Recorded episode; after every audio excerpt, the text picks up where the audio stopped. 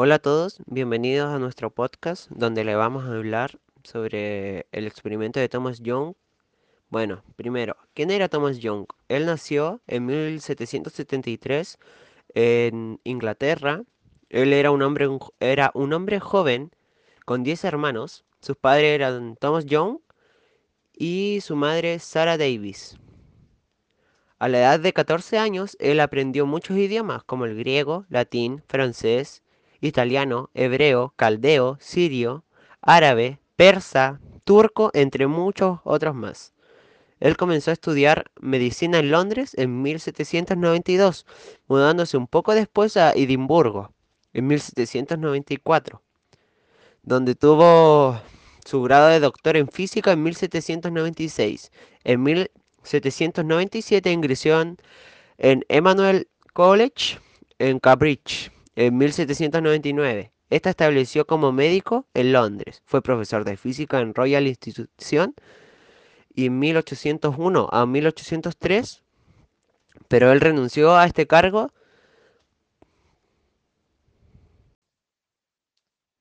Primero, el experimento de Thomas Young.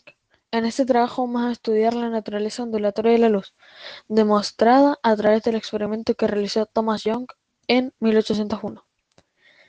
Los antecedentes del experimento de Thomas Young. La naturaleza corpuscular de la, de la luz está basada principalmente en los trabajos de Newton, la naturaleza ondulatoria en los trabajos clásicos de Hooke y Huygens. Debido a la influencia de Newton y la muy poca habilidad de Huygens para, para desarrollarla matemáticamente, la teoría quedó descartada durante todo un siglo. Los experimentos sobre la, naturaleza de la luz de Newton le llevaron a formular una teoría, en la cual determinaba que la luz está formada por corpúsculos y se propaga en línea recta y no por medio de las ondas. Además explicó fenómenos como la reflexión debida al rebote de los corpúsculos sobre la superficie reflectora de la refracción, que explicó con la existencia de unas fuerzas atractivas que provocaban cambios en la dirección de la propagación y la velocidad de las partículas. Sin embargo, este modelo era, era incapaz de explicar las imperfecciones luminosas y el fenómeno de difracción y el hecho de que los cuerpos no perdían masa al emitir corpúsculos. La teoría de Newton fue severamente criticada por la mayor parte de sus contemporáneos, entre ellos Hooke y Huggins, quienes sostenían ideas diferentes, defendiendo una naturaleza ondulatoria.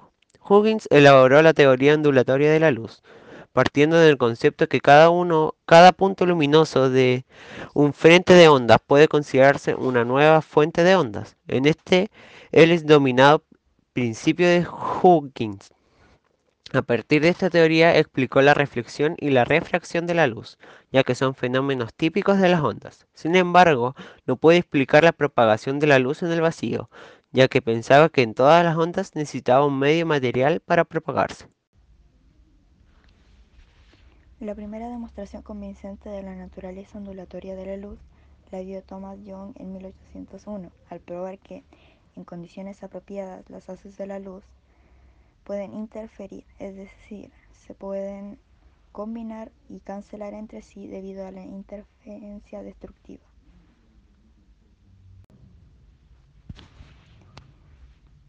Este experimento fue diseñado para responder a la pregunta de si la luz tenía una naturaleza corpuscular o si más bien consistía en ondas.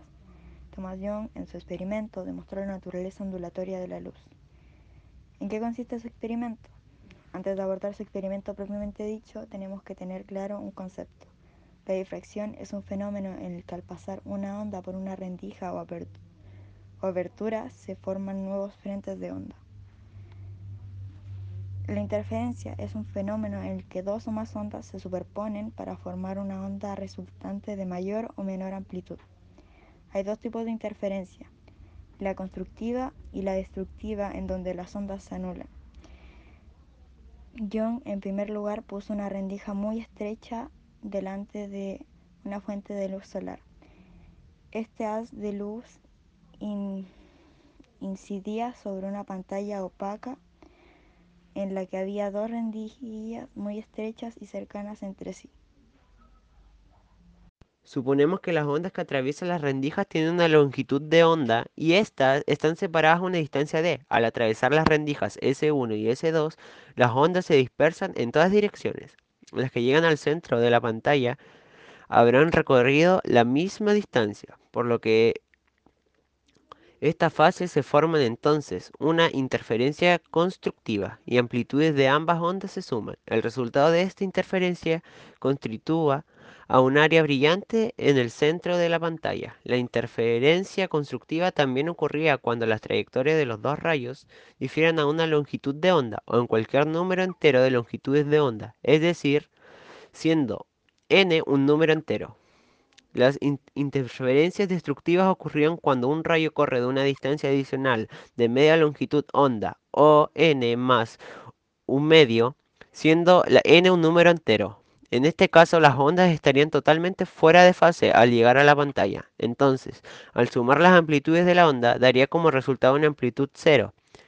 De forma así, una interferencia destructiva y la pantalla se ve una franja oscura. Conclusión, lo que podemos observar en la pantalla va a ser una sucesión de líneas oscuras y brillantes.